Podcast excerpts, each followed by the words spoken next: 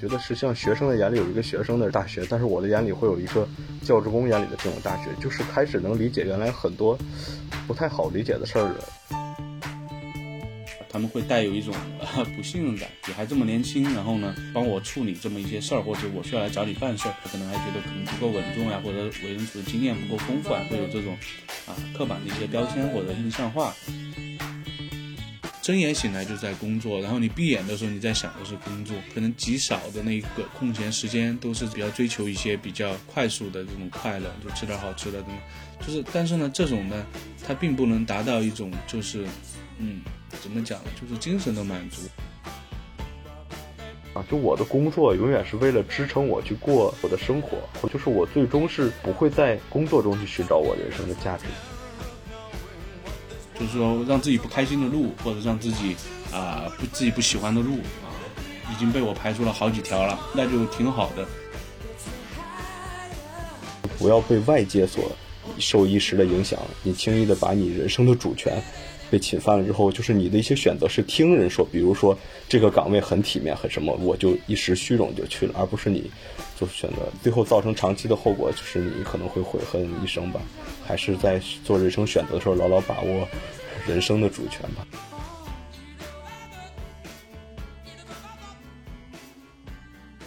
Hello，大家好，欢迎来到新一期的不方时间，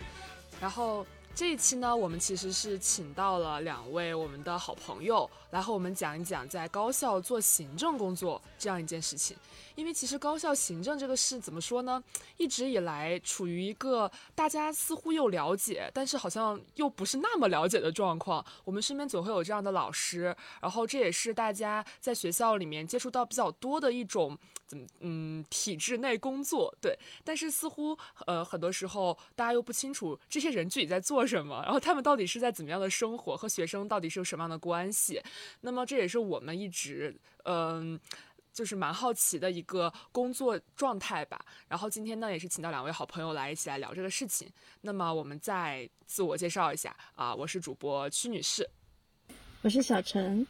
然后我们今天请来的朋友呢分别是。大白和大新，然后大白和大新可以做一下自我介绍。Hello，Hello，大家好，我是那个在 某个高校做了一些行政工作的大白，很高兴跟大家能够来聊一聊相关的一些东西。嗯，Hello，大家晚上好，我是住在比奇堡海滩的派大星，所以一般呢大家叫我大星就可以了。我目前是在某部属高校，呃，校部机关的一个行政岗位上工作。实际上已经是工作第三年了哈，正式入职第二年。之前因为之前还实习了一年，好，我就先介绍这么多。不知道大家有没有从两位这个怎么讲，已经要称为老师啊，这个大白老师和大新老师的语气中，听出了一些超乎常人的沉稳与与这个与这个郑重。还好还好，有点被被那个 磨磨砺的，有有一些沧桑感。习惯了，把工作把工作状态再带入进来了。这其实还蛮好奇，因为我们之前是同学状态嘛，就是大家都是天天嘻嘻哈哈一起玩，然后就是感觉彼此没有什么差异。然后突然有一天呢，他们就变成了老师，然后就感觉和我们就有了一些差别吧。就不知道大家就大白和大新在平常的工作状态是一个什么样子呢？那跟在跟在处理一些跟学生相关的。工作内容的时候会怎么样来看待自己的身份呢？就是实际上我的工作，我可以顺带介绍一下我工作的主要内容。就是我所在的这个处级单位啊，它主要工作是管理或者说对接我们呃负责领域的相关的对口的附属单位，所以实际上我们和学生打交道的部分是很少的，除了我们可能会招一些勤工助学岗的这种。学生助理之外，我基本上平时是不跟学生打交道的。然后我们主要是，呃，做内外的一种衔接。呃，其实我们也算是高校中比较类型化的一类部署单位了。你比如说，各个高校应该都有，比如说对外管理这个校办企业的，或者管理它的众多附属医院的，还包括它的这些附属的中小学的，就各种这种对外的都有。那么，当然我所在的一个科室呢，就是每一个单位基本都最基本会有的一个科室，就是办公室。呃，工作内容主要就是一些上传下达，包括公文流转啊、财务报销这些，大家可能都比较清楚的。但是因为在高校呢，它有一个比较特殊的属性，就是说，呃，会跟科研有一些关系。包括我们即使是作为行政单位，也会有一些科研的呃这么一些任务，或者说可以自己去申请一些科研课题。那我们也有这个科研管理方面的职能。然后从学生到老师的话，我就感觉。可能第一个最显然的就是身份不同了。我我记得我实习来的时候，刚上岗接的第一个办公电话就给我吓一跳，说直接一个岁数挺大的人直接就跟我说，然后我这边很还很客气，有种学生的样子啊，老师老师您好您好什么的。结果那边就是很也很也很那个谦虚的，这边就说这个大兴老师你好，就类似于这样。然后第一次被叫老师的时候，确实不太适应。然后第二个是我感觉就是视角不同了，因为在我眼里，就是这所学校变得更立体和复杂了。我觉得是像学生的眼里有一个学生的这个大学，但是我的眼里会有一个教职工眼里的这种大学，就是开始能理解原来很多不太好理解的事儿了。我就举一个特粗浅好理解的例子，就是原来我当学生的时候，比如说呃。就是找辅导员或者团委老师办事儿的时候，总觉得人家脾气一会儿好一会儿不好的，觉得这人是不是喜怒无常什么的。然后后来我慢慢就明白了，那是那是他态度不太好的时候，往往就是因为你作为学生不自觉的在中午午休或者说他晚上下班时间打扰他了，所以他给你的印象是一会儿好一会儿不好的。因为我上班之后也是，如果午休或者晚上被打扰的话，也很也很也很暴躁这个 心情。所以我觉得就很多事情就能理解了，包括学校它的一些难处，就有的时候实际上如果能让同学们特别开心的话，他肯定都愿意让同学们开心嘛。但很多时候做一些事情也是也是有考量的啊，站在更大的局面上。然后一个可能就是生活节奏和学生是不同的，学生是还是就是上课学习，然后基本都是除了课表这个都是自己安排对吧？课表也可以自己。想去不能想去的都无所谓，其实，然后但是上大是这个这个工作了之后，就感觉你就得按照你的工作日程来来生活了，你的生活就被这个时间给框住了，它节奏变得不同。第四就是可能作为老师的话，呃，或者说，我觉得这个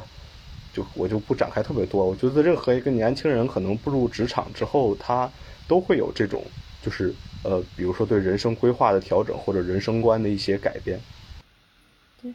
这一点其实我也蛮感兴趣的，就是呃，因为我们一直在学生这个阶段中延续下去，没有被打断的话，可能会有一个比较缓慢的成长过程。但是你从学生一下子切到老师，其实是你心态一个急剧调整的同时，也是你。就像你刚刚说的，你看到了另一个视角下的学校，就是我们整个思维方式上可能会有一个比较大的调整，这样就会让我觉得说，你如果再从老师这个身份切换到学生的时候，你其实和同龄的学生之间已经不一样了，就你可能会有更多的一些视野在里头。对我可能觉得最苦就是，其实我适应从学生到老师的这个变化，其实用的时间倒不是特别长，因为你慢慢的适应这种称谓或这种环境，然后你工作逐渐上手就可以了。但是我想我将来可能和后面我还要继续读书嘛，就是如果我从老师再切回学生的时候，我觉得可能那个时候的转变不太好转变。包括我现在写东西就只会写什么通知函、申请这种，根本就不会写什么论文那种语言的感觉。嗯。那大白呢？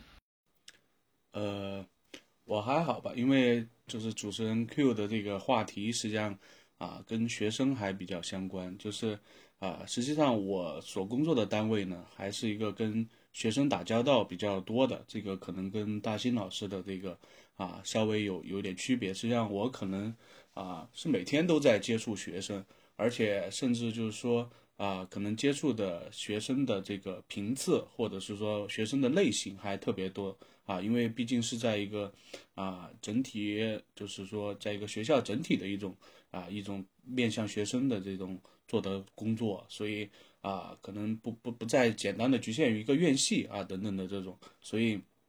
接触的类型呢可能都还比较多，可能在这这方面嘛，可能还是有些感触啊，一个就是。就是说，从我们学生到老师的这个啊变化啊，其实花的这个适应的时间吧，可能啊，确实就像大英老师说的不太长啊，但是呢，在更深层次的一些啊一些东西，就是说啊，可能看问题的视角呀，然后想问题的方式，包括啊自己的。就是表达，就是包括这个口头和文字的这种表达，实际上啊都是啊需要更长的时间，甚至在啊其实就是说要经历一些工作过后才能够才能够慢慢的适应过来。就看一开始可能我们写的啊所谓的什么通知啊函呀什么，可能口语化的会比较多，或者说啊可能在领级领会这个啊所谓要求的要有上级的一个一个精神，然后呢。啊，有一个整体的学校的一个部署等等的这种东西啊，在这种内涵上面，还有一些啊基本的东西上面，我们可能就是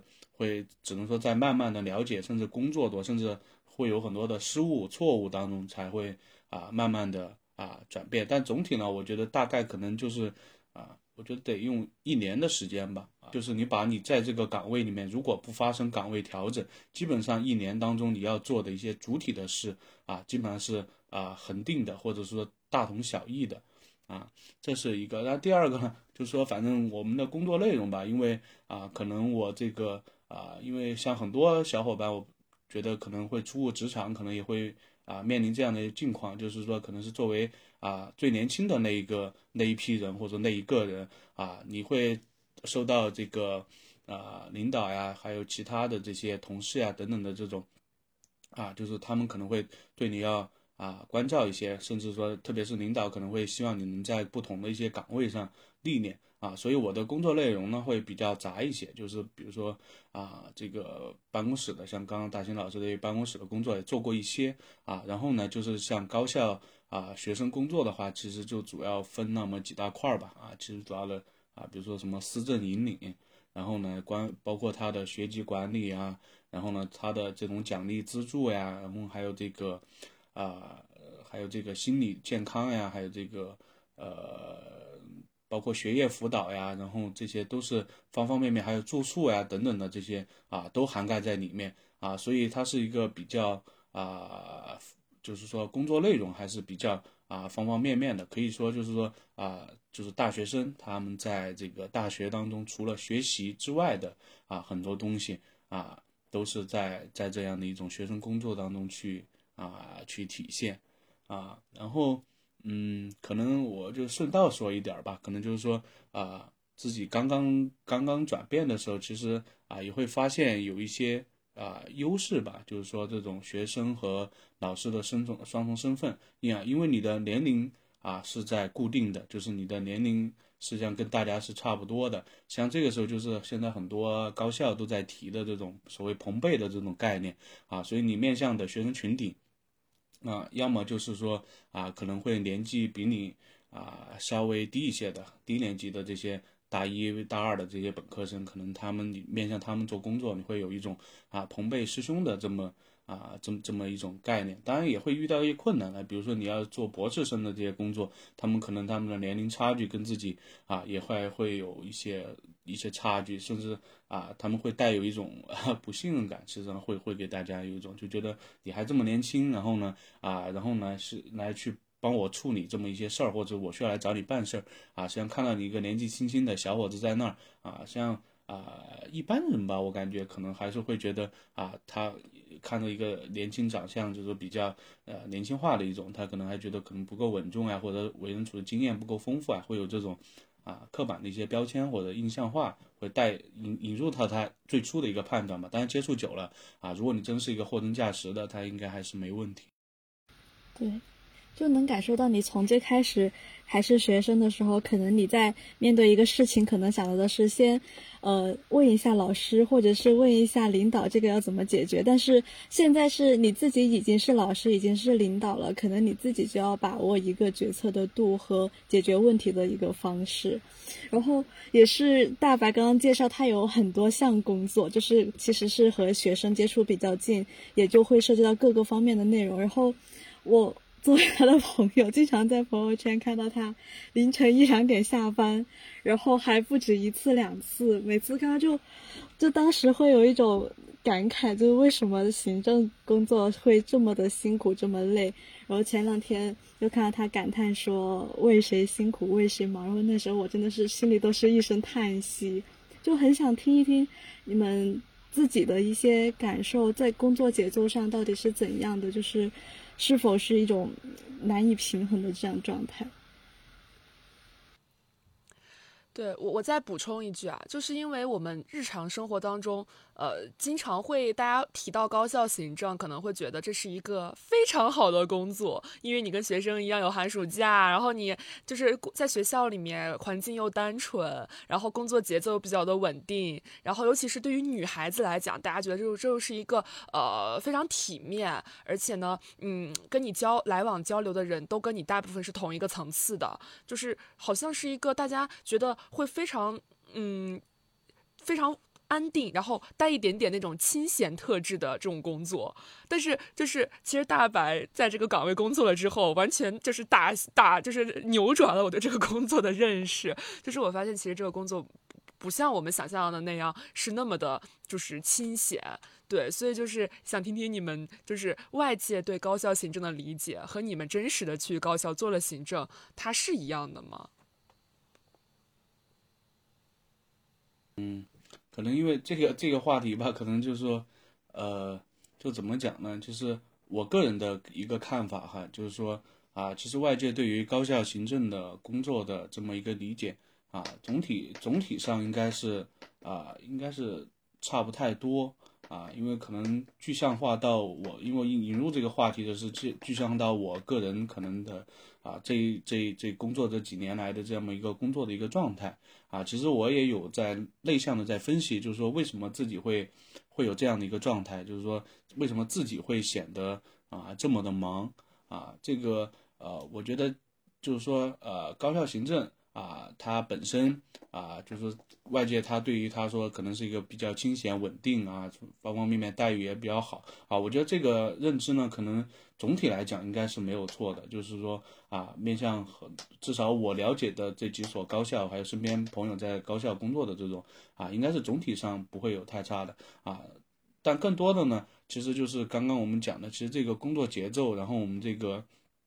这个忙碌的程度，其实。啊，我觉得主要内内向分析的话，其实还是啊几项原因吧。啊，第一项呢就是这个啊，可能还是跟就是最近几年的这种啊这种形势还是有关系。就比如说咱们这个现在确实是在这个疫情的这种形势下面啊，因为疫情会增加。啊，很多的不确定性，它对对应的到高校来，其实就对应到学生管理啊、教职工管理等等的这些各类的管理活动啊等等的，它都会有一些不确定性在里面啊。所以啊，其实，在大的环境上面呢，可能还会因为是说有疫情的影响，因为呃额外的会加一项，就是说所谓的疫情防控的这样的一个管理啊，所以这个可能会增加一些啊压力，因为。它的不确定性呢，不光只说说我只在疫情防控，因为它可能会啊影响到别的，比如说我们可能想举办一个学生的一些某项活动，啊，可能我们所有的策划、所有的啊这些会议啊等等的，我们都筹备好了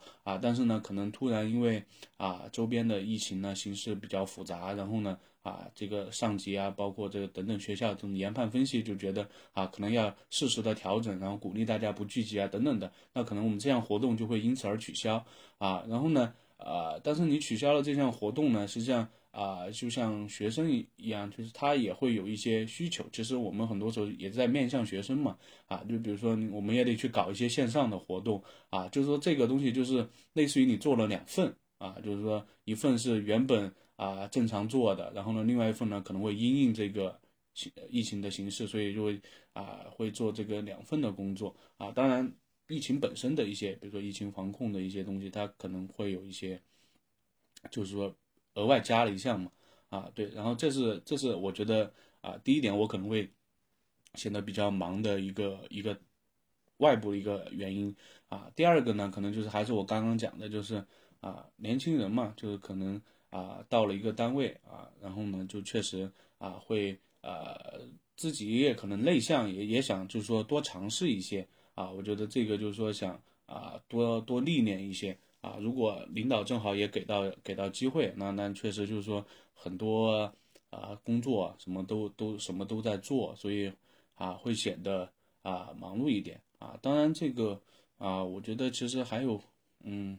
还有更多的更多的问题了，就是可能也不知道怎么讲，我也其实我自己也没太弄明白我自己为什么这么这么忙啊，所以就就是但是呃，我我个人就是至少说在这个问题上的答案就是我现在就是很忙啊，然后呢，那个我在忙什么？其实我我但我又感觉我忙的这些吧。啊，它实际上也也是一些就是需要忙的，就是因为我做的不是说是一些特，就是绝大多数不是说是一些啊，就是没有没有没用的，就是它实际上还是在在像我们做学工，那肯定还是在做学生的这这么一些工作，它一定程度上还是都有意义的，而且也是不管是上级要求的，还是我们啊根据学生的需求要去做的啊，都都都有，所以就会显得比较。我现在生活可能确实就是被工作充盈的，有一些基本上就是工作了。所以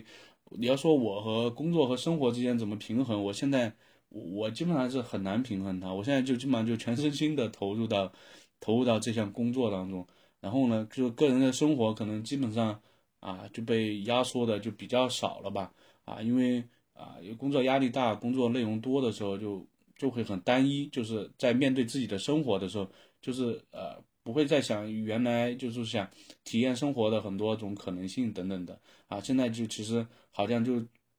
最追求的就是可能就只是一个啊当时的一个精神和一种就是心灵的一种舒缓啊，往往就比如说用打游戏啊等等的这种代替一下啊，因为你仅有一个小时的休息时间啊，就用打游戏啊，或者说吃一些好吃的，或者说刷一些啊剧等等的。啊，就是用这种特别快速化的这东西来消解自己应对工作的疲倦、烦闷等等的东西啊，然后呢，最后就呃，就是你现在让我找一个答案，我可能很难。但是当然，大家听众啊 等等的有什么好的建议，其实我我我觉得也可以吸纳，嗯，看看大兴呢，嗯，大白上一次就是熬夜是在做什么呀？就是你还记得吗？上一次熬夜是因为什么原因？然后是因为做什么事情？应该就是前天吧。前天就是 就是为了为了写一个一份那个一份材料，就是呃就是就是可能要给学生们发一项通知，然后呢有几项很就是说有几项事，然后要 写清楚，然后呢可能当天还还要发好几个这种别的一些一些文件。啊，然后呢，呃，就是说我得到的这项工作的 DDL 就是当天十二点前要完成，啊，所以就因为那个事儿，就可能就就就在熬夜了，对。所以经常就是写这种通知文件、这种函呀这些的，是不是都会有比较多的返工啊？就是就是可能要改什么的，然后这样会增加一些时间的成本。对，因为这个是就是说所谓的啊体制的一种一种东西，因为啊。就是说，你你是领会到一些精神，然后一些需要做的要求，然后工作的内容，然后呢，你要去理这么一一份通知，啊，所以啊，可能就是中间可能会有因为啊有偏差啊，站的视角不一样啊等等的啊都会有，然后呢，可能因为你你是在一个科室里面啊，就是说你你可能是作为一位普通的工作人员，那么这项工作任务下达了给你的时候，你写完过后啊，有管理的啊，当然如果是一些。工作单位它比较扁平化的这种工作单位的话，它可能就你直接就对接到那个能够审定这项通知的那个领导的话，那个部门领导的话，那可能就是效率会很高。但是如果呃不是很扁平化的管理的话，那就可能就是说你作为一个科员或者做这个普通工作人员，你可能要先给啊你们科室的分负责这项工作的科长啊，然后呢。啊，你的科长，然后他又要给分管的那个副职的领导，然后审啊，然后如果是一些特别重大的一些通知啊啊等等的需要下发的文件啊等等的，那可能副职的领导还需要啊，在他的职权范围之内，他可能还需要请示正职的领导啊，甚至正职领导还有些可能还会需要在这个打签报，就是所谓的就是。啊，可能还需要给请示相关的校领导啊，等等的，所以这中间有一个流转的这么一个过程啊，就是如果这个通知越重要，那可能其实需要打磨的时间其实就越多啊，甚至一些方案等等的啊，就是而且啊，它可能啊，如果是单一的通知函可能还好一点，但如果是一项整体的学校的一些工作部署，那可能就是一一套方案啊，这套方案可能需要打磨的时间。啊，就比较久，甚至就是在中间可能也要啊流转的这个时间成本等等的就会比较多，所以啊啊，有些时候如果自己在一些经验不足的情况下，或者是说啊，在没有完全领会的一些情况下啊，会存在大量返工的这种这种这种情况。嗯，对，其实这个有一个比较好玩的事情，就是那个疫情防疫的一些通知，因为之前我们学校的话就会是说，呃，每次出了什么事儿，就是看清北怎么干，然后我们就跟着抄，或者是呃，嗯，就是。在学生这个角度看来，是学校迟迟给不出一个方案或者是解决的办法，就只是被动等待，然后就会有很多学生来骂。但其实如果是在呃，行政老师的那个角度的话，他看到的可能就是学校是怎样的在开会，组织各个部门来进行商讨，然后对这个进行决策，或者是在疫情形势变化的情况下，怎么去跟上新的那种政策，又或者是在舆情，就比如说知乎或者是某些网络上的一些言论的情况下，怎么来修改这些政策，可能是一个更加复杂或者涉及到更多层的关系的一个事情。不仅是我们嗯来骂一骂，追求一下行政速度这样一件事。啊，对，就是我其实很同意刚刚那个，其实大兴老师说到一个，就是如果你站在老师的一个视角，你会看到一个学校更立体和复杂的啊一个东西。其实背后还有一个概念，就是一个学校它有一个学校的一个行政逻辑。对我理解就是有点像是这个工作，它有时候可能会需要加班，或者是有一些呃比较长的工作时长。一部分原因是因为有很多及时性的需求，就是它可能这个东西是在变的，就是出现了什么事，你就要给出反馈。那我们看到的反馈可能就是最后的一个通知发下发到班级群里的通知，或者是看到一份呃文件，但这个文件的背后可能是有非常。多个层次的流程的这个修改和这个商讨，就这个是我们看不到的。那这个的过程其实就是压，就是构成了 行高校行政的这种工作内容。那不知道大新老师平常你会有熬夜的这种情况吗？我的话相对来说就很少了。就是我的话，我只能说我比大白老师，我这个岗位或者说我的这个，我们流很流行一个词儿叫生存状态。就是现在，不管是在各种职业里都这么说，对吧？我的生存状态，我只能说我更幸福，但是我不敢说我是不是更幸运，因为我不知道对一个年轻人来讲是更多的历练和这个吃苦好，还是说相对舒适的过渡好，这我说不好。我只能说我确实是更幸福些，因为我们单位的话相对成立的晚近一些，然后这样的话，整个的业务工作也不是那么的呃多，然后还有很多的这种呃这个。怎么说呢？就发展的空间吧。然后我第一年的时候，呃，是会有一些感觉工作跟生活不平衡的时候，但是也是不多。到就后面就慢慢平衡了。到第二年的时候，说实话，真的就是有那种游刃有余的感觉了。因为很多东西都是周期性的嘛，你走过一遍之后就，当然我也偶尔会有加班或出差的情况啊。比如说我今天也是最近因为要写一个材料，我今天也是。写了大概百天嘛，一百天嘛，但我不至于有时候到，就是我面临的极难险重的问题确实比大白老师要少一些。我我会，就是我可能就是说，呃，我今天一百天没写完，明天也还可以写，就是没那么急。有些事情，还有刚才我看大家谈的，就是包括有时候学生跟学校之间的一些问题，我觉得学生和教职工他两边的思维是不一样的。学生的是一种上线思维。他是觉得这个政策最好能给我什么？比如说让我能让我去，我们针对北京学生来说，就是比如说，呃，能让我去北这个故宫赏初雪这样的。他脑子里想象的是这些浪漫的，就是上面的东西。那教职工他做决策，包括什么？他是底线思维，他他会觉得安全和责任是最重要的。而且，就是学生考虑一般不是去考虑那个责任问题的。但是一旦你走在这个行政工作岗位上，这个责任的东西真的就是特别沉重的东西，在你的肩膀上。你去做一个决定，什么时候你都前后前思后想很多的，往往不是说我前思后想这个东西到底好不好，实际上是前思后想这个东西会不会带来一些问题。嗯，我觉得是这样的。对，这个我感觉也是一个蛮有意思的事情吧，因为其实我觉得在。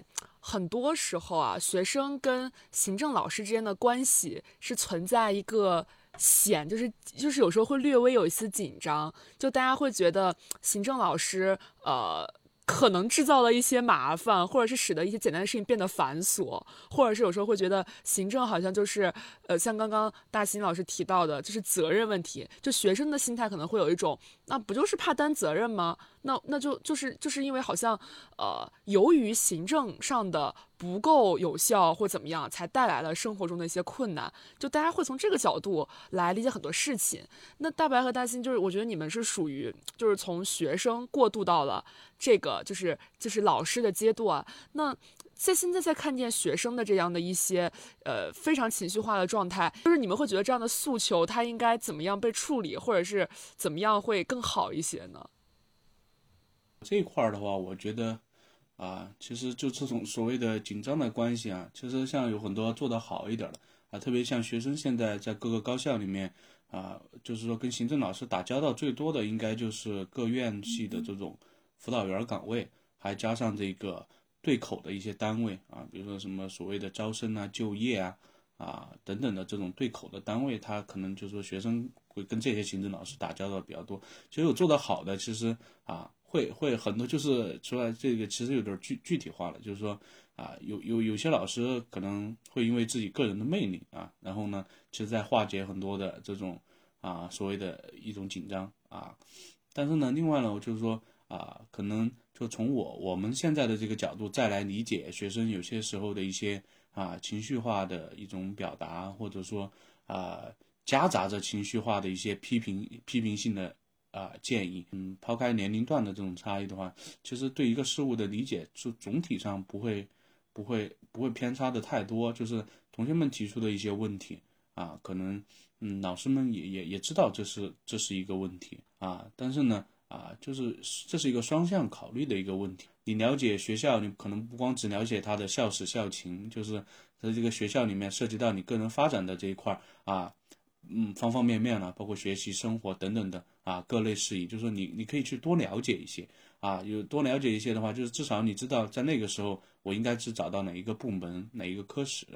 啊，所以经常就是有些时候，那特别是很多时候我们遇到一些特别紧急的情况啊，因为我们像有些时候很多很偶然突发的事件，就会让我们就是病急乱投医嘛啊，然后呢，所以到那个时候呢，就会有一些情绪的积累。哎，对这个我我觉得还有点感同身受，就是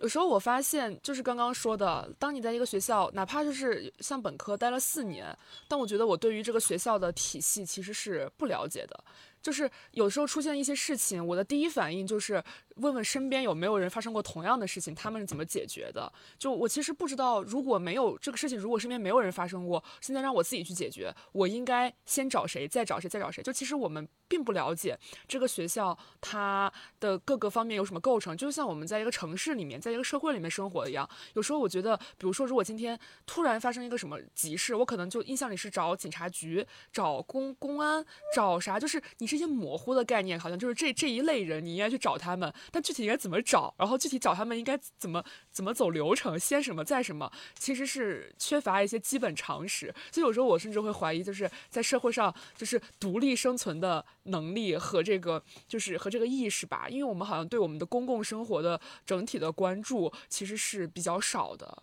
是这样的，就是一方面学生可能应该是更努力的去，呃。认识或者说深入了解学校运行的整个体系，包括它一些特别是和你息自身利益息息相关的那些制度文件什么的。我就有个印象特深的例子，我记得就是本科的时候，一二年级往往都有那种定期的分享会，对吧？其实大家都是靠师兄师姐的经验或什么来听来听去的。实际上，我大三看了呃我们教务处网站的保研的细则，我发现他们说的很多都有问题。啊，就是很多错误一点点就传开了，所以，所以我后来，包括我，我其实是有参，呃，我有参与到就是家乡省份的招生工作当中的。我对很多新入学的学生，包括我们回头在，比如说见到他们或给一些建议的时候，我都是告诉他有几个部门的官网一定要常上，一定要常看最新的文件，就是你一定要。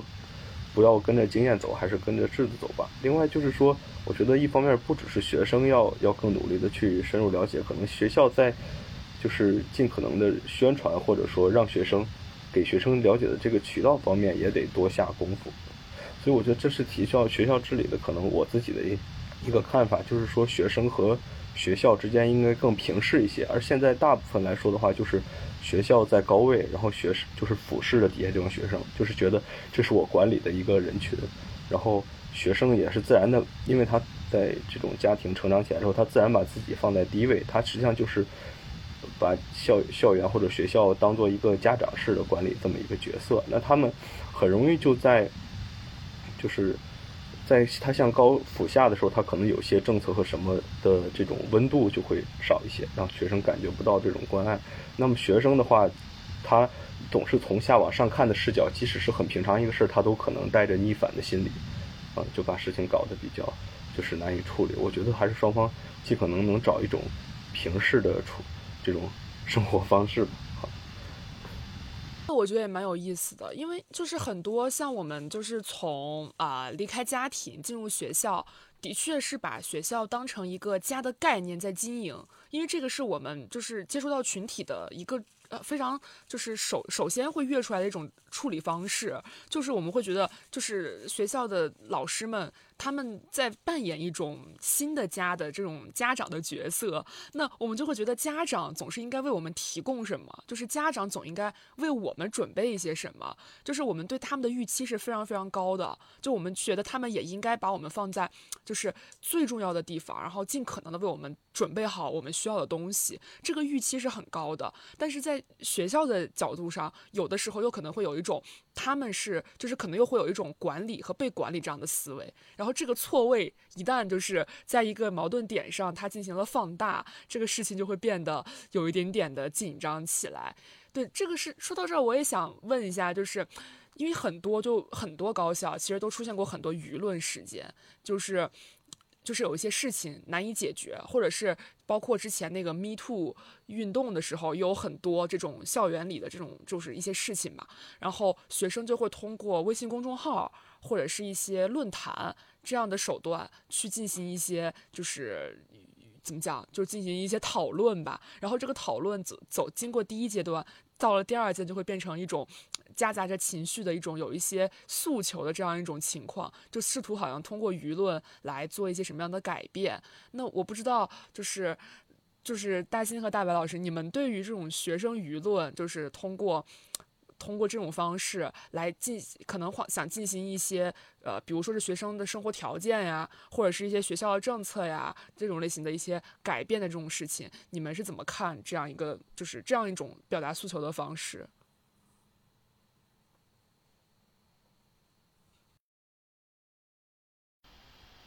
我先说吧，我可能觉得，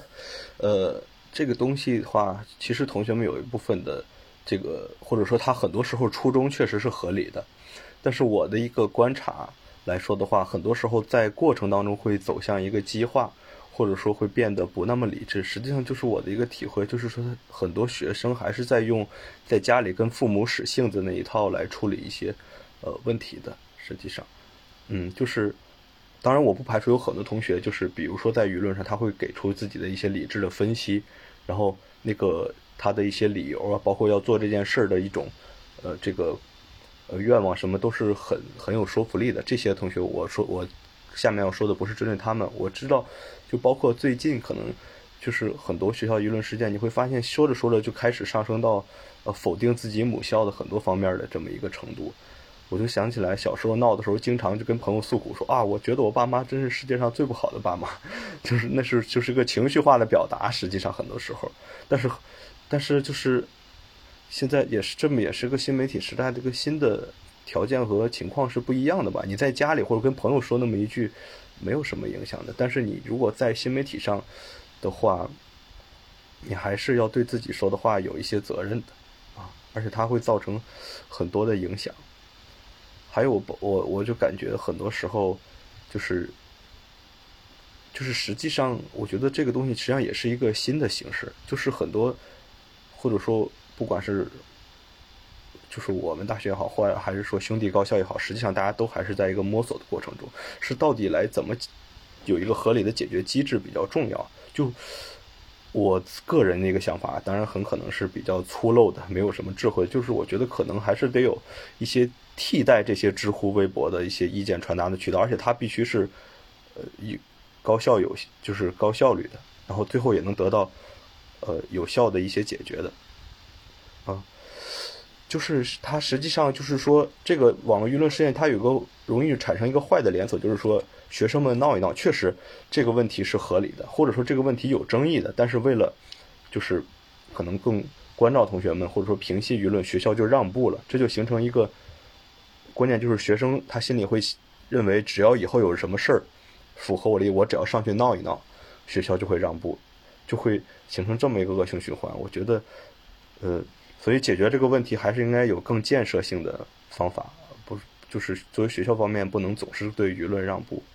啊，这可能我的一个想法。我现在开始空想。是不是可以成立一个直接什么舆论性的部门？然后那个部门设几个老师？就如果因为凡是那种在网上出现的事情，它都是那种比较紧急的突发的事件，它不是你可以通过什么学生代表、什么权益会来给你解决掉的。哦，这这我倒想起了学生学生会部门里头的那种权益部门，在这个时候往往是没有什么效果的，就大家也不会想到我要去找那个权益部门来伸张我的权益。就可能是得，他有一个更具体的，呃，几个人，他就是在专门处理这个事情，而且他是可以直接的上达到某一个层次，把学生和学校的老师，甚至领导层次层级给沟通起来。因为你每一个政策发布出来的时候，其实老师他就在办公领域活动，他对学生的想法是不太了解的，而学生呢？就可能他能够接触到的几个学生，他其实也不能代表大多数人的意见和声音。就是实际上现在已经就是有一些这种尝试，包括中国人民大学的话，之前有一个这个就是可以拿来当典范的例子，就是一位女生她去图书图书馆，当然她引起的争议不在这件事本身，在于一个两性关系的上，我不谈那个东西，就是说，就这个女生看到图书馆里面所有的名人像都是。男性的话，他自身可能感觉到一些受挫，他就或者说感到一些就是觉得不合理，然后他就向校长信箱反映了。实际上，整个从不管是图书馆还是说校领导来说，都是很重视这件事儿，最后也一步步落实，而且把这个事儿，呃，后续的反馈也做得很好。比如说我们三八妇女节的时候，今年专门招就是发了推送，对吧？给全校师生来做选择，就是我们遴选出了很多这个呃女性的。这个历史人物啊，然后让大家选，就是哪哪几个人，我们要制作画像挂到图书馆。最后这个事儿也是，就是在这件事本身上是，呃，等于双方都是得到比较好的一个结果。当然这是个理想状态，很多时候不是这么一个理想的状态。实际实际上，呃，内部渠道已经解决了很多问题了。如果没有这些内部渠道的话，那个舆论可能就不只是一段时间一个那种频率。是是是。这个事情确实是在当时，大家会觉得学校的处理是非常好的一个事情。对，我还蛮好奇，刚刚我们讲了很多，呃，学生和行政老师之间出现呃问题，或者学生的诉求呃发生了，如何去回应，或者是怎么样回应会更合理？怎么样看待这个回应速度、回应效率这样一个这样这样一系列的问题？那我想知道你们工作上的挑战。是主要来于这个方面吗？还是说你们工作上其实呃有很多，就是接触到的的问题，其实可能是多种多样的？有没有遇到过什么特别棘手的一些事情，可以和我们分享一下？那我先说吧，因为我的挑战，我估计大白老师的挑战是多种多样的，但我的挑战也不小，但我的挑战性质比较单一，因为我们就是就是说我这个岗位相对来说是对于这大学校园来说，它是对外，虽然管理的也是大学的。呃，这个对口的一些附属的单位，对吧？这样的话就要求我们，呃，要懂那个领域专门的知识，对吧？我举个例子，比如如果你是某高校管理校办产业的，那你肯定要懂企业运行那套规则，不光是懂合同、懂审计啊什么的各方面的内容。如果你去管理，比如说你们学校的附属医院，那你就要懂医院运行的这一套体制。实际上，它是一个结构很庞杂的东西。那么我刚到我的岗位上的时候，我就。觉得是真的是自己就是个完全的外行人，然后我记得当时我们就是做过很多的努力，包括我们去各种各样的这个这个领域相关的学术论坛，我们都要报名去听，哪怕是花自己的节节节假日的时间。另外呢，我记得我当时还就是花了我整整两个月的时间，全天候的，就是编一个这个领域的政策法规的汇编。啊，然后形成了一个大概一千多页的材料。这这个后面我们还得慢慢学，就是当时编程之后，就是还有就是说，包括我们实际去这个服务对象单位去开展调研的时候，实际上我们是很用心准备的问题清单，还是被人家提醒说你问这个问题好像。有点外行，知道吧？就感觉你是圈外人那种感觉。那时候我们也是，就是感觉到压力和什么的。当然，这个的话，就是我的这个挑战的话，肯定通过时间经验的积累，包括呃交流调研的深入和学习上下一些功夫，是能够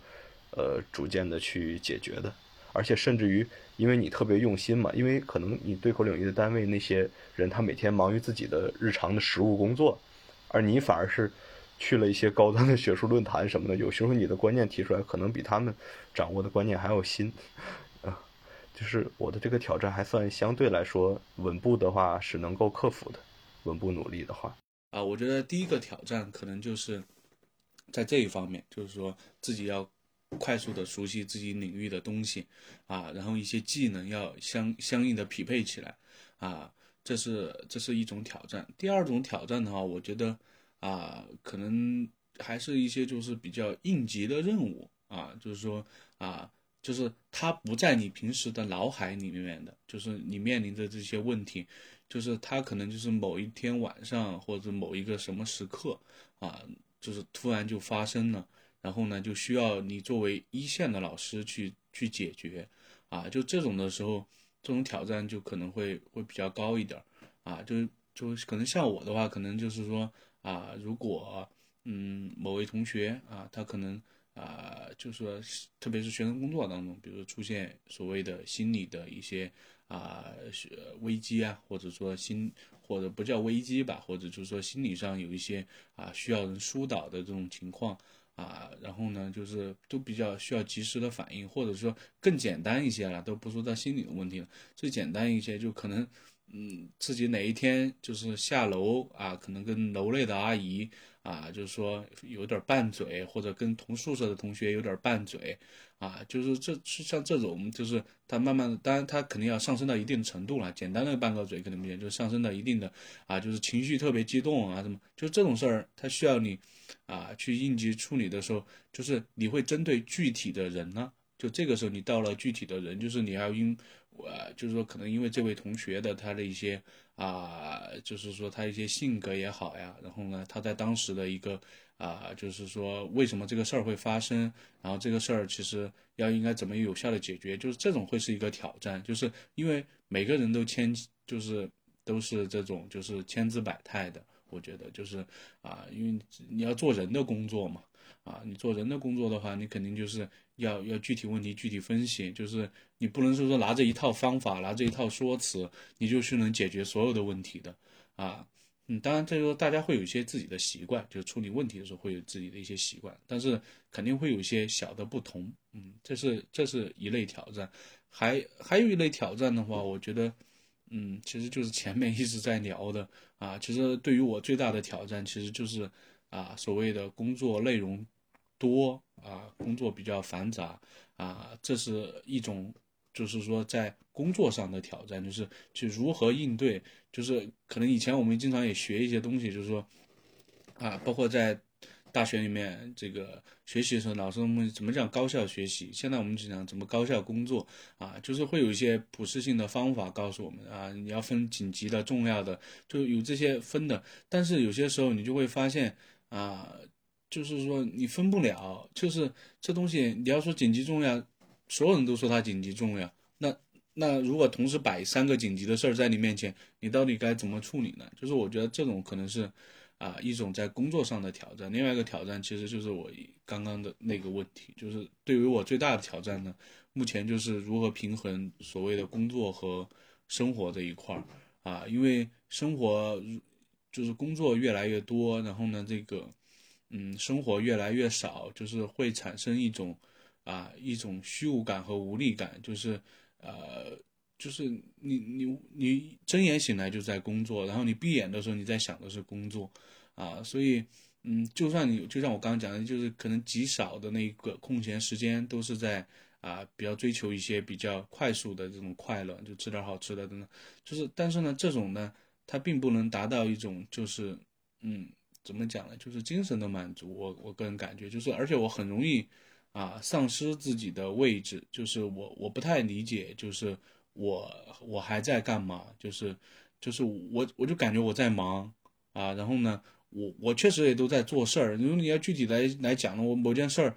啊有没有意义？然后呢，是不是做的实事儿？那可能有大多数都把它抛出来都是 OK 的，但是它跟整体给我的一个感受最大的挑战啊，就是这种我我我我我现在可能就是感觉要应对这种虚无感和这种这种无力感，就是啊，它越来越强烈，就是它会越来越因为工作上的一些一些多，其实不光是多了杂，还有各种的，就是它都会造成你的这种。一种一种情绪，或者说让你持续处于一种一种状态啊，就是我感觉这可能是对我个人在目前遇到的最大的挑战。嗯嗯，那说到这儿，我觉得这个问题它可能就跟你工作中的这种价值感和成就感是相关的，因为刚刚大白有提到，他有时候可能会觉得有点无力，或者有一点点虚无。那这个可能就是说，呃，有的时候工作它内容繁杂，或者是它呃的的速度过快，可能给没有办法给人一些沉淀的机会。这样，那不知道就是在行政工作里面获得价值感或者成就感的可能的那个瞬间会是什么样子？瞬间吗？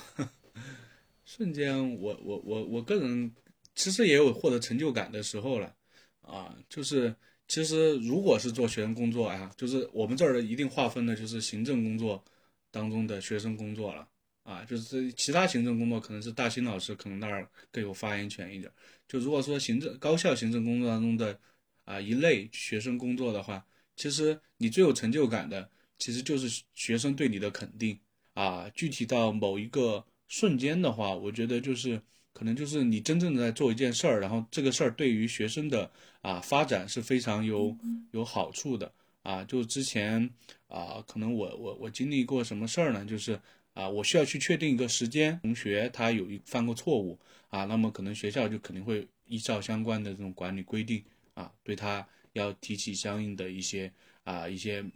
不管是批评教育也好，还是等等的这种。啊，处理也好，也会提起相应的啊，但是呢，中间可能如果我们设立到一个期限，比如说要影响他评奖评优，比如说影响他一学期还是一学年，就我会死抠这个时间，而且越往前提越好，就是尽量的从学生的角度去考虑啊，这是这是一种，还有一种就可能肯定吧，就是特别这种带的学生组织，我感觉是会比较成就感比较，因为他们都是一些比较活跃的群体啊，想法也比较多。啊，然后呢，他们办的一些活动呢，都是一些就是校园文化生活之类的，然后都是他们想做的啊。然后呢，你也能看到他们从大一刚进来，因为大学嘛，学工嘛，就是可能从干事、副部、部长啊，呃，一步步的，然后到一个部门的负责人，一个呃一个整体的一个学生组织的负责人，甚至啊，未来他还会面临一些各种的挑战。就会你看到他一步步的成长起来，然后最终他回顾自己的成长的时候啊，他他觉得是有你一份。一一份就不叫功劳吧，就是说他觉得你你你是跟他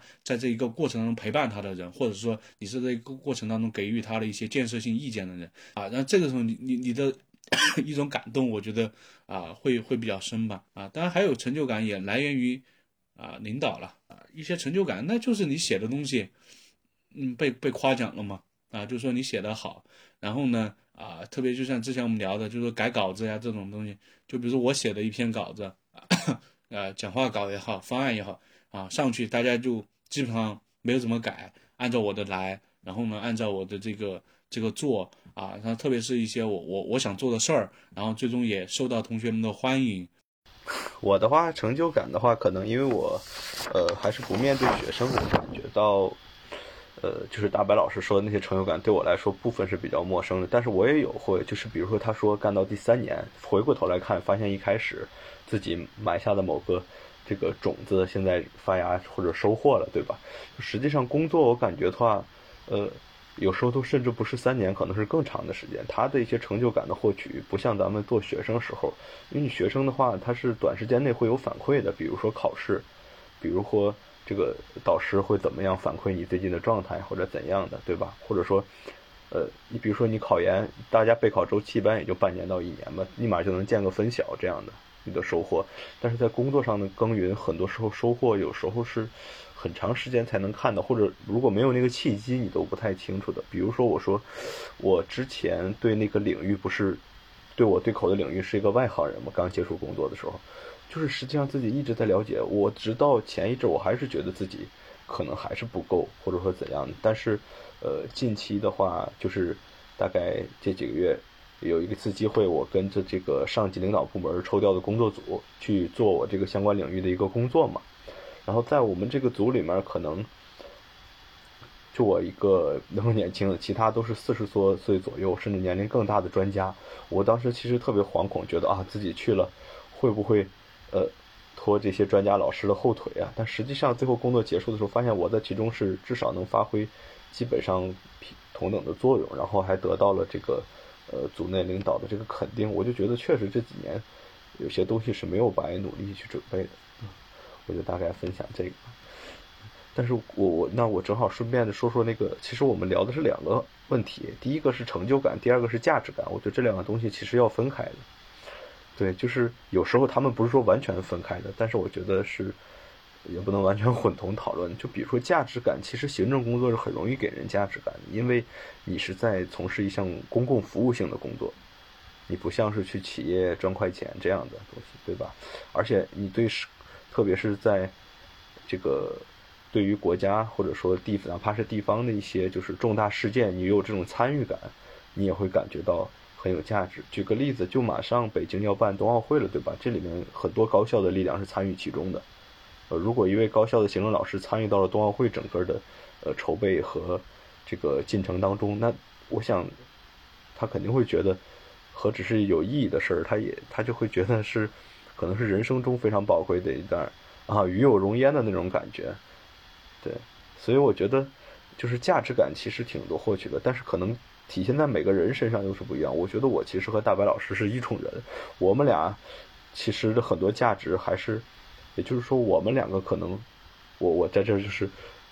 说一下啊，但是大白老师也可以反驳我，是不是这样？就是我们的，我们的啊，就是那我就说我吧，我的话反正这样，就我的工作永远是为了支撑我去过我的生活，或者说我丰富多彩的生活，就是我最终是不会在工作中去寻找我人生的价值，可能我就是这么一种观念，嗯。所以说，就是我我的工作哪怕很有价值感的，也许就是结束之后我还会感到空虚。就比如像，比如说他挤压了我的时间，是让我的生活不能平衡了，我可能还是感觉到价值感的缺失，会会很难呃协调处理，是这样的。对，我觉得这是一个非常宏大的命题，就是工作和生活里面价值感的这个选择和来源，就是。包括现在很多，就除了高校行政工作，很多互联网呀、这种社畜啊，就是这种大家耳耳熟能详的这样的工作里面，都会存在这样一个问题，就是能否从工作本身获得价值？那如果获得不了，还是否要做这份工作，或者是如何要看待工作和生活的？关系，他们是一个总的关系和他的一个子集的关系，还是其实是两个并列的关系？就觉得理解有很多方面，但是确实我觉得可能在我不我不知道这样理解对不对，但是我我我可能会这么觉得，就是在因为高校行政的工作很多就是非常落地，然后非常的具体，而且是真正的对接到一些真正的事物上来的。也像大新老师刚刚说的，你其实容易获得价值感，因为你你是一个公共事务，你你也会参与到一些很多。呃，就是刚才所说的与有荣焉的这种事项中来，但是在这个工作本身上，如果它需要承载非常非常大的一个价值的这个寄托。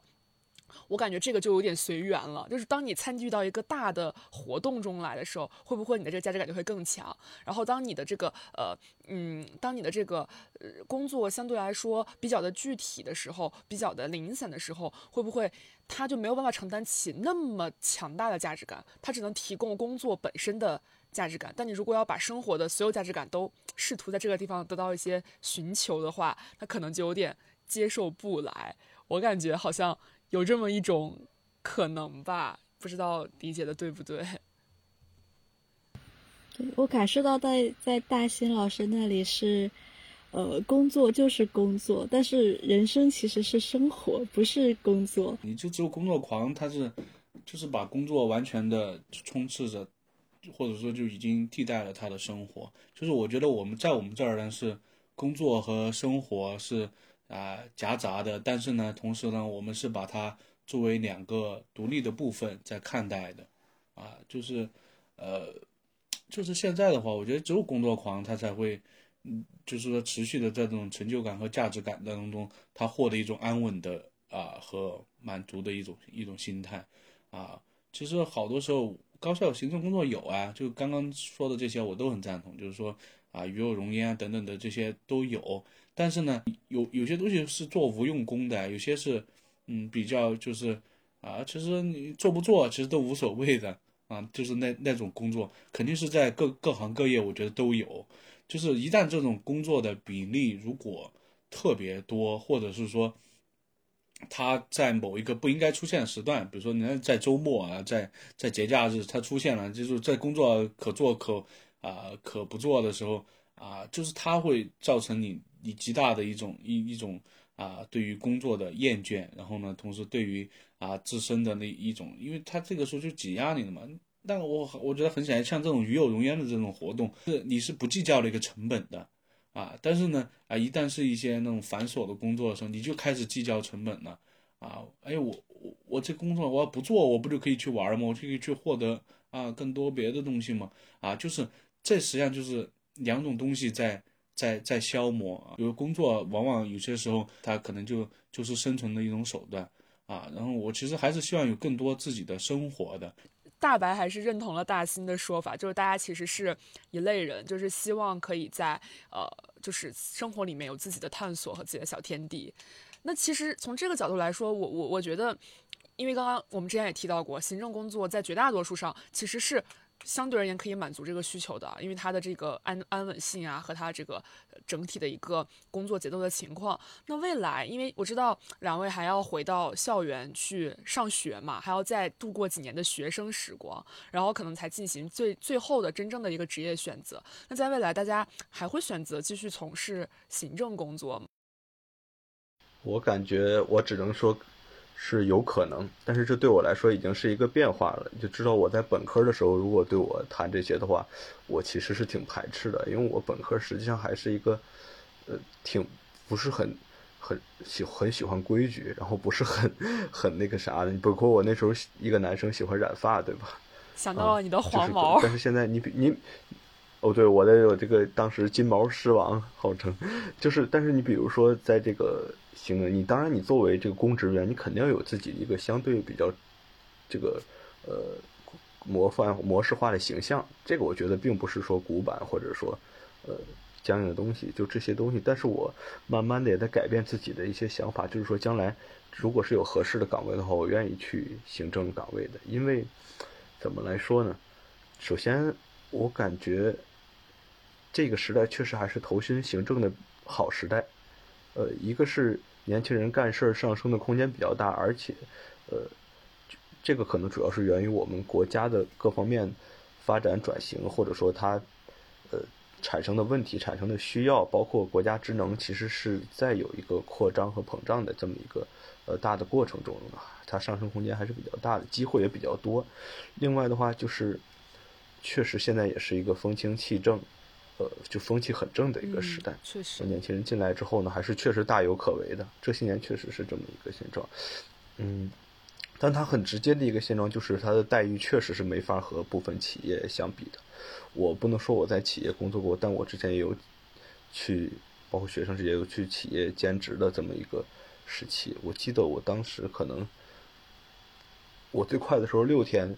就当然是很累的去做一些工作，六天下来就能比我现在一个月工资还多，然后那个薪酬。实际上有些东西是是会有差距的，嗯。另外也是一个思考，就是在说可能你说我，比如说大白老师这种情况，他是其实他想去平衡工作与生活，但是他被不平衡了，对吧？但是你放到整个社会来看的话，可可能来说。更容易平衡工作与生活的，还真是行政类的工作，或者说事业单位类的，啊，就体，但我们通常说的体制内的工作。对，另外还有一方面的话，可能跟我对我回家乡的一个考虑有关系，也是最近特别有感触的一个事儿。因为之前我从来是不是特别去考虑这方面的。就我这次之后就感觉，之前我们都会觉得父母老了是肯定，比如说我们父母大概都得五十岁上下了，对吧？就是我我之前也会感觉到他们老了，但是这次我回去是真感觉到他们很需要我，啊，就是因为咱们都是聊天嘛，就我母亲她本身的这个健康状况不太好，其实很多时候需要我父亲多照顾着。然后这次正好是。呃，遇上我父亲，他身体出了一些状况，去医院做手术，这个时候就等于我母亲要拖着一个呃很不方便的身子去照顾我父亲，就这个场景对我触动挺大的。然后，呃，怎么来说呢？我就感觉，包括我们就随便感性的分享，包括前几天这个《入殓师》这个电影不是。复映了嘛？四 K 版，我就去看，里面又涉及很多亲情的讨论，我就慢慢的明白一个道理。当然，我不是说从传统的那个什么什么那种孝顺的文化去出发的，就是我真的会觉得我们这一代大部分是独生子女，对吧？就是说独生子女他有一个特点，就是说这个世界上我们真正的无条件爱我们，或者说呃。就是最亲的亲人的话，就是父母这两个人，对吧？如果我们在他们后面的时间里不去陪伴，或者说，呃，当有一天他们走了之后，我们真的在社会上是特别孤独。所以我慢慢的就把我一些，呃，相对可能在家长们看来一些会狂野的想法，比如说去，呃，一些别的更远的城市去找一些机会闯荡，包括各方面的，就会有一些收敛。再加上我自己也是经历过一个事情，就是在上学期我们固定的体检当中，我有一个有关于肿瘤的数值偏高了几个点儿，当时给我给我吓了一跳。我当时当时当时大白清楚，我天天就是差点托孤了都。然后其实当时顶着挺大的压力，因为我就是我母亲那个状态不是很好嘛，就是也不敢让家里知道，当时自己做整套的一些。我当时实际上是一个关于消化道肿瘤的指标升高了，啊，就是正好我姥爷是这个食道癌，然后他有这样的病史，我母亲也有反流性食管炎，其实当时是挺怕家里知道的，就怕给我母亲造成那个心理压力什么的嘛，然后包括预约各方面胃肠镜，我做的还是普通的，就是很痛苦，我觉得，然后最后再包括开了这么多药。我就得出来一个结论，就是当然最后的结果还是好的。我主要是一些消化道的炎症，然后因为这些炎症导致它呃微弱的升高。但是如果年轻时继续不注意的话，将来呃年龄大了，身体的这个抵抗力各方面弱了之后，它可能会往恶的方向发展。就是不管是自己的一些东西健康也好，还是父母的也好，我忽然意识到，原来学校的时候我们可能对自己的未来是天马行空的一个规划，但是现在之后我们也意识到我们会有一些阈值。就是很难去突破的阈值，比如说，就是我这个呃太过于劳累或什么之后，我的身体会有一个顶不住的阈值。其实现在我们很多年轻朋友不都是亚健康的状态吗？然后我的家庭、我的亲人能够承受我去就是探索我人生 道路的这么一个承受力的阈值啊，就是可能很多的阈值摆在我的面前，这个也可能是我。就是后面慢慢转变，就是说，如果将来有好的行政岗位的话，我是愿意去，呃，这个终身的，就是在这样一做这么一种性质的工作的。当然，我并没有像有一些呃这个朋友这样就是一心的想往这个上面走，我是保留了它的可能性。但是如果有还有，就是我可能到时候会综合衡量吧，哪种更适合我。另外，我就是再补充一点啊，希望大家，呃，如果就是。不管是所属的学校还是单位有定期体检的，还好没有的话，一定自己花钱去医院，就是多关注一下自己的身体。很多时候，就是因为现在大家都普遍的这个熬夜呀什么的不规律啊，生活，他很多的我们往往认为年龄大人的这个疾病会提前化的。如果你年轻的时候就与他干预的话，会会好很多。这是真诚的建议。监控自己的健康情况。那大白呢？大白怎么看？未来是否还会？因为我还记得，在你工作的第一年的时候，我们当时还聊过，说还有一些学术梦想，还可能以后会回到这研究这条路上来。一年之后，两年之后，有改变吗？改变，我觉得改变的话，可能就比重就是权重在发生有一些倾斜了，但是可能。就是说，高校行政或者做学术，它都还就是还保留着那一种可能性，就是说可能对于我个人而言，就是说啊，虽然就是 刚刚那个啊，就是就是大大新老师他讲的比较感性一点，他其实提到了很多阈值嘛，啊，其实当中他其实提到了一个就是家庭的阈值，就至少我感觉啊，可能就是说在我这个阶段啊，就是说我我以前是。不怎么考虑家庭的，真是这样的。就是，但是呢，啊，确实就是他分析的那一个，我觉得还真是蛮对的。因为，呃，我们可能确实啊，就是在就业的时候，我觉得家庭这个这个因素还是啊，在普通家庭当中可能需要考虑的比比比较多吧。啊，所以啊，如果是说按照我的家庭的一种阈值来来来讲的话，啊，可能高校行政它是一个不错的选择。啊，因为你可能就是说啊，高校行政它至少在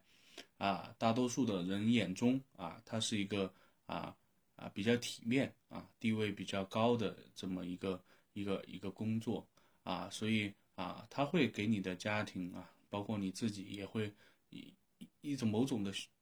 某种打引号的虚荣吧啊，就是这种东西就是啊，他可能也会觉得还还好啊，就可能爸爸妈妈提到你的时候。啊，他在某某高校工作啊，觉得还是一个，嗯，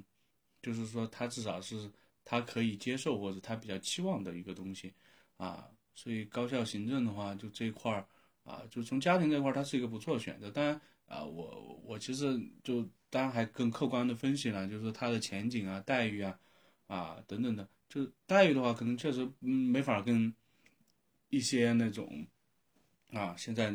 就是咱们最热门的这些行业的这些啊工作人员相比啊，他肯定挣不了那么多钱啊。但是呢，他总体的一个福利待遇可能还还可以吧，我觉得啊，至少啊，所以这他肯定是我就是我觉得就是大家现在包括对很多的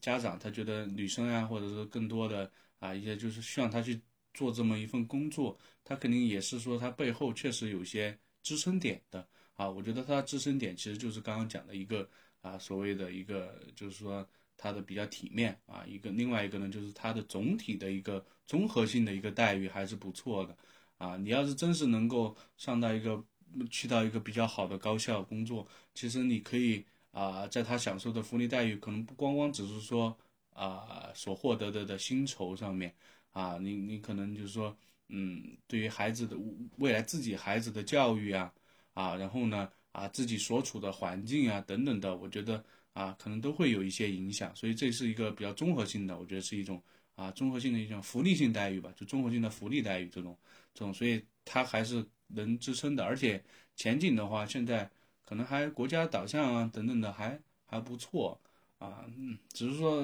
肯肯定嘛，啊，就是每一个啊每一类的岗位它都会有一些限制，有一些，但是总体我感觉。啊，现在就是高校行政的话，啊，还是不错的一个选择啊。至少我现在感觉竞争还是蛮大的，因为好多高校好像都还比较晚呢，它比较晚晚推了啊。现在越来越多的就是优秀的这么一批人啊，我觉得可能像有一些啊，特别是我们这儿只讲现象啊，就是说这个啊，现在越来越多特别优秀的大学的这种女性群体，我感觉越来越多了。啊，包括男性群体也在这种也数量也在增加，啊，就可能大家也可能是受这个整体的一个影响，就是大家还是想尽量的留在这边儿，啊，尽量的能留在高校，啊，不管是说高校行政也好，还是啊，当然学术圈学术的呢，他有学术的那个要求，但是你要说能在高校的这些。啊，部门岗位工作还是我感觉总体的人数比较多啊，因为我我至少我接触是看到一些数据吧啊，然后说回来呢，就是我自己嗯的一个就业选择的话啊，我其实就是很感谢这这么一份履历了啊，之前我们都是被大家就是唬的，身边的人说的，然后自己去看的啊，但实际上只有真正接触到一些东西了过后。啊，才知道自己可能真正想要的是什么啊！我现在有个导向和价值点的话，就可能真是想去挑战一下一些更基层的工作。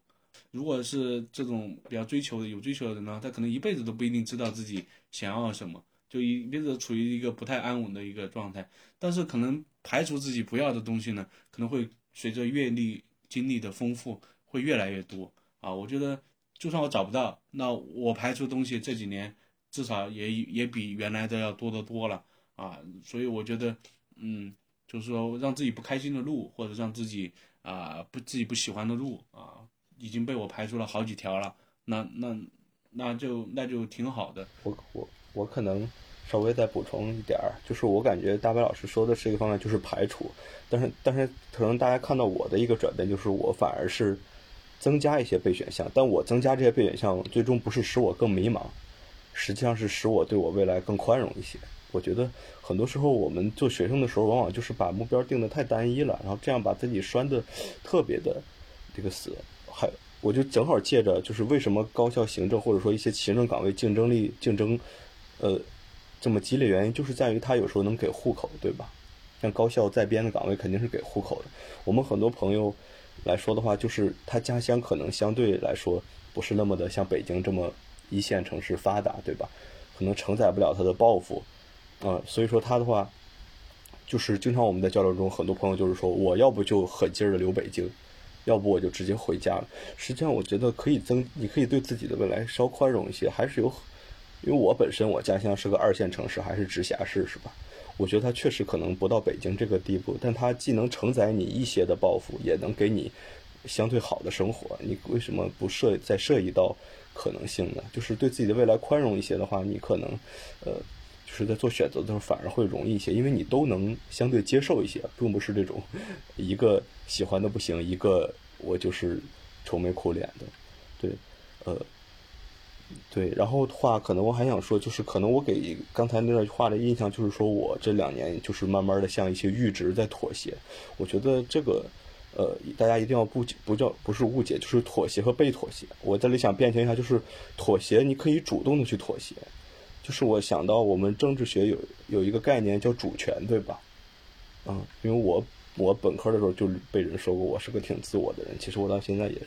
所以我就觉得，也是我个人的一个建议，就是我们还是要把人生的主权牢牢的掌握在自己手里。就是我去可以去为了家庭考虑，为了什么，但是一定是出于我的这么一种呃认识或判断，就是不要被外界所受一时的影响，你轻易的把你人生的主权被侵犯了之后，就是你的一些选择是听人说，比如说这个岗位很体面很什么，我就一时虚荣就去了，而不是你做选择就。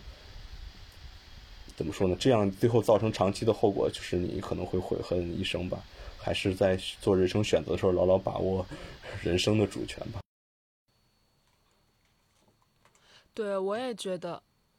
对，对我，我也，我也觉得，就是像刚刚大白说的，越有追求的人，其实人可能一辈子越在做排除法。因为你排的越多，你其实趋向于那个你最想要的东西，你就越近嘛，你的那个范围就越缩越小。那么你就是始终是走在走向它的路上，因为。我觉得不可能有一个人，他在年纪轻轻的时候就已经可以立下那种我这辈子一定要做成某一件事、某一件特别特别具体的事这样一个宏大的目标。但他可以先，比如说立一个我要做件有价值的事，然后再立一个我要，比如说我在我要做一件对农村儿童有价值的事，然后再立一个我要做一件可以帮助他们提高就是教育的水平的事。就是你这个目标是在逐渐的走向清晰的这个路上。那这样我觉得就是一个非常非常正向的一个。怎么讲呢？成长的状态吧。因为其实，就虽然我们我跟小陈、跟大兴大白，其实我们都在不同的路上，其实在在走嘛。像小陈现在可能面临的是，呃，读要读读博士的问题啊。这个问题我们在节目里面也说过很多遍了，要不要继续走学术之路的问题。大兴和大白可能面临的是，未来回到了学校之后，重新选择呃职职职业道路，怎么看待这两年的这个？工作经历带来对自己的对自己产生的一些改变和塑造这个问题。那我现在其实因为我在这边呃重新学了这个专业，我也是在就是已经进入到了就是激烈紧张的找工作的阶段了，就是已经在已经在面临着要走哪一条嗯就是选哪个行业去进行哪一份工作这样一个很具体的问题，所以就觉得嗯就是。可能我感觉这两年的工作，就还是对大家来讲，就是比比我跟小陈而言，我觉得是多了一些排除的选项的。就是可能我们在学习的过程当中，嗯，就没有办法说是全身心的进入一个工作去体验和呃全职同等的这样一种工作状态。这我觉得还是非常不一样的一个体验。我是有理解到这一点的。然后在我们今天谈话的这对整个谈话的过程，我是感觉到好像这两年的工作让呃两个人可以就是。在我们本科的那个阶段，可能还是在想填空题，我的未来要做什么，或者是希望我的人生成为什么样。但是后来会，它慢慢的变成一道选择题。像大兴老师说，他会对自己更宽容，会去给他呃更多的可能。然后像大白也说，他自己已经尝试过这条路，可以去。